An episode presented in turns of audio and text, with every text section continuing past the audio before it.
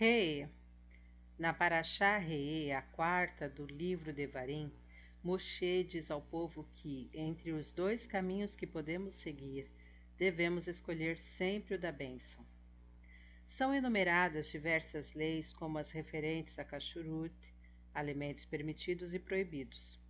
A Paraxá descreve ainda as festividades judaicas e o preceito da peregrinação ao templo sagrado nessas datas. Para que o mal existe? Vede que ponho diante de vós hoje a bênção e a maldição. Nesta paraxá encontra-se um dos conceitos mais conhecidos e fundamentais da Torá, o livre-arbítrio.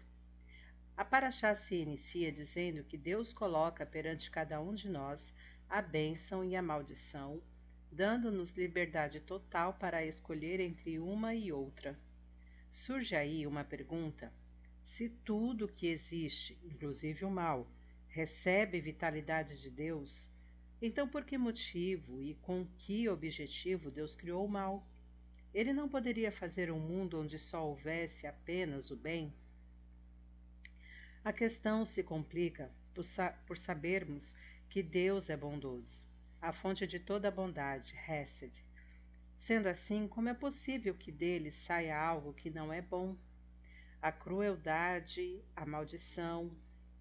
O Talmud afirma, disse o Rabi Yehudá, disse o Rav, de tudo que Deus criou no mundo, nada foi criado à toa. Portanto, tudo o que existe tem um propósito e uma missão a cumprir ambos determinados por Deus. Consequentemente, podemos entender que o mal, também uma criação divina, tem finalidade e serventia. É preciso esclarecer, porém, que finalidade é essa para que ele serve. O Rebbe de Lubavitch explica que a razão da existência do mal é dar oportunidade de escolha ao ser humano de modo que ele possa decidir seu próprio caminho. Deve estar ao seu alcance optar, seja pelo bem, seja pelo mal. Em outras palavras, o mal existe para que haja livre arbítrio. Contudo, esse argumento suscita uma nova pergunta. Por que é importante para Deus que a pessoa seja livre para escolher Acaso ele se incomodaria se todos o servissem sem livre-arbítrio? O livre-arbítrio é essencial por vários motivos, dos quais mencionaremos os dois seguintes. A. Deus deseja que seus mandamentos sejam cumpridos não de forma mecânica e condicionada, e sim porque nós queremos estar próximos a Ele. Caso não houvesse livre-arbítrio, todos estariam servindo a Deus, porém como autômatos, sem empolgação. E a vontade divina não se realizaria. B. A Torá apresenta as recompensas para quem cumpre seus mandamentos e os castigos para quem os transgride. Isso só é possível porque as pessoas têm livre arbítrio. Se não tivessem, não haveria sentido em recompensá-las ou castigá-las por suas ações. Por essa razão, não há prêmio nem punição para os animais. Eles não escolhem o que fazer. O ser humano, por sua vez, é inteiramente responsável por seus atos, merecendo retribuição pelo bem que pratica e punição pelo mal. O dízimo é nossa riqueza. Separarás o dízimo de todo o produto das tuas sementes, que o campo produzir de ano a ano. Nesta paraxá encontramos a mitzvah de tirar o dízimo de tudo que produzimos no decorrer do ano. O Talmud conta que certa vez o grande mestre Rabi Yohanan encontrou o filho de Resh Lakish, seu cunhado, e lhe perguntou que versículo você aprendeu hoje na escola? O menino respondeu: Aprendi o versículo a ser te a ser, no qual a Torá nos ordena que separemos o dízimo de nossa produção. Em seguida, indagou ao tio: Qual é o seu significado? O Rabi Yohanan deu-lhe a seguinte explicação: Aser bishvil, shetitasher, tira o dízimo para enriquecer. Como se pode saber que é esse o significado? questionou o sobrinho. E o Rabi Yohanan lhe disse: Ponha Deus à prova e você verá. Mas é proibido testar a Deus, exclamou o menino. Você tem razão. Em geral, não podemos submetê-lo a testes. Porém, neste assunto, isso é permitido, como afirmou o próprio Deus, o Berhanuni Nabezot, testai-me agora nessa mitzvah. Com base neste relato talmúdico, aprendemos que a pessoa que separa o maaser, dízimo, obtém a bênção da riqueza, como ensinou o Rabi Yohanan ao sobrinho. Contudo, diz o rabino Nahum de Chernobyl, observamos que muitas pessoas doam o dízimo para tzedakah, caridade, e não enriquecem. Para compreender essa questão é necessário definir o que é ser verdadeiramente rico. Consta na Mishnah, Benzomá dizia: Quem é rico? Aquele que se contenta com a sua porção, como se lê: Quando comes do produto do esforço de tuas mãos, feliz és e tudo te correrá bem. Logo, ser rico não consiste necessariamente em possuir muito dinheiro e propriedades, e sim em alegrar-se com o que se tem mesmo que seja pouco. Portanto, prossegue o Rabino Nahum, o indivíduo que tira o dízimo e o doa para Sedacá recebe a bênção da riqueza, satisfazer-se com o que possui e assim tornar-se genuinamente rico. De fato, com frequência, vemos pessoas que têm muito dinheiro e são profundamente infelizes, e outras que não têm muita coisa na vida, mas são cheias de alegria. Era uma vez o poder da alegria. O rabino Elazar Roquear estava sentado à cabeceira da grande mesa de sua casa na cidade de Amsterdã. À volta da mesa encontravam-se familiares, dignatários e membros da comunidade que celebravam a festa de Purim com o estimado rabino. O rabino Elazar era um notável talmudista e cabalista.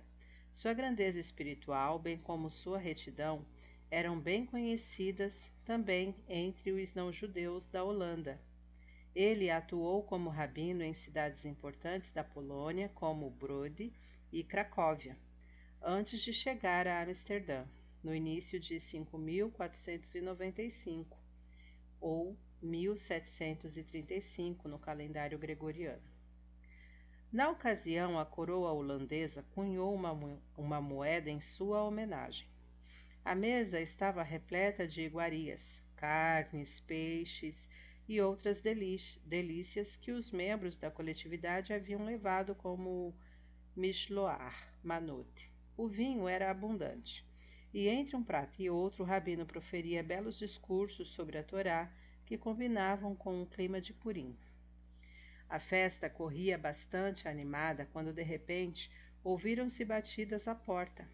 Eram três indivíduos muito bem vestidos, enviados da rainha. Sua expressão mostrava que o assunto era urgente. Com delicadeza e educação, eles se desculparam pelo incômodo causado e pediram para falar com o ilustre rabino. O rabino Elazar acenou para que se aproximassem e lhe transmitissem a mensagem. Os emissários informaram que em determinado local do país rompera-se uma barragem e havia risco de uma enorme inundação. Grande parte do território holandês está abaixo do nível do mar e é protegido por um sistema de diques que contém a invasão da água em caso de tempestade era evidente que um perigo rondava os moradores daquela região. Os mensageiros reais, cientes das virtudes do rabino, esperavam que, depois de ouvir o relato, ele se isolasse num canto da sala e rezasse fervorosamente a Deus. Mas isso não aconteceu. Ao contrário, Ele os convidou a participar da festa, comer e beber à vontade. O rabino pediu ainda que fossem trazidas todas as bebidas que restavam, o que suscitou a curiosidade dos presentes. A mesa encheu-se de vinho e outras bebidas alcoólicas da melhor qualidade. Agora, disse o rabino Elazar, vamos cumprir a mitzvah do dia com muito esmero, alegrando-nos até não sabermos diferenciar o maldito Amã do bendito Mordecai.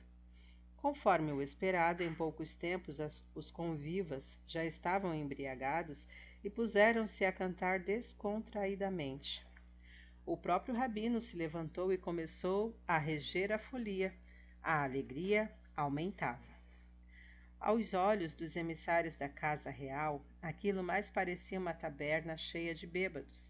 Eles chegaram a pensar que o rabino não passasse de um traidor e charlatão Assim, enquanto todos estavam distraídos com os folguedos, os três saíram sem se fazer notar e retornaram ao palácio. Lá chegando, eles foram muito bem recebidos. Antes mesmo que pudessem dizer qualquer coisa, a rainha lhes comunicou que sua missão fora bem sucedida. O rompimento da barragem havia sido reparado muito antes do previsto e os prejuízos eram pequenos. Os emissários ficaram surpresos principalmente quando souberam que o dique fora consertado justamente no momento em que se festejava com grande entusiasmo na residência do rabino. Perplexo, eles contaram à rainha o que tinham presenciado ali. A soberana mostrou-se duplamente surpresa pelo estranho comportamento de um rabino tão respeitado e pelo fato de que, exatamente naquele instante, os funcionários haviam conseguido solucionar o problema com rapidez e eficiência. Alguns dias depois, o Rabino Elazar foi chamado ao palácio. O motivo oficial do convite era a entrega de uma medalha de honra ao mérito pelo ato em prol da nação. Porém, na realidade, a rainha desejava esclarecer os acontecimentos esquisitos descritos pelos, pelos seus enviados. No momento oportuno, ela se dirigiu ao rabino e lhe pediu que elucidasse os fatos.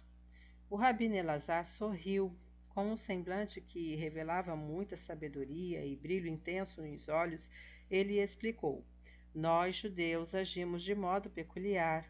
Quando Deus parece estar irado ou descontente, tentamos apaziguá-lo satisfazendo a sua vontade e esperamos que ele reaja atendendo às nossas necessidades e livrando-nos do perigo. A rainha prestava muita atenção a cada palavra do rabino, ansiosa por compreender o que se passara. Ele prosseguiu: Naquele dia comemorávamos a festa de Purim, quando temos a obrigação de nos alegrar intensamente. Se tivesse feito o que vocês esperavam de mim, orar a Deus com lágrimas nos olhos para que ele protegesse o país, eu não estaria, não estaria cumprindo a vontade divina. Isso até poderia ser considerado uma transgressão do seu mandamento.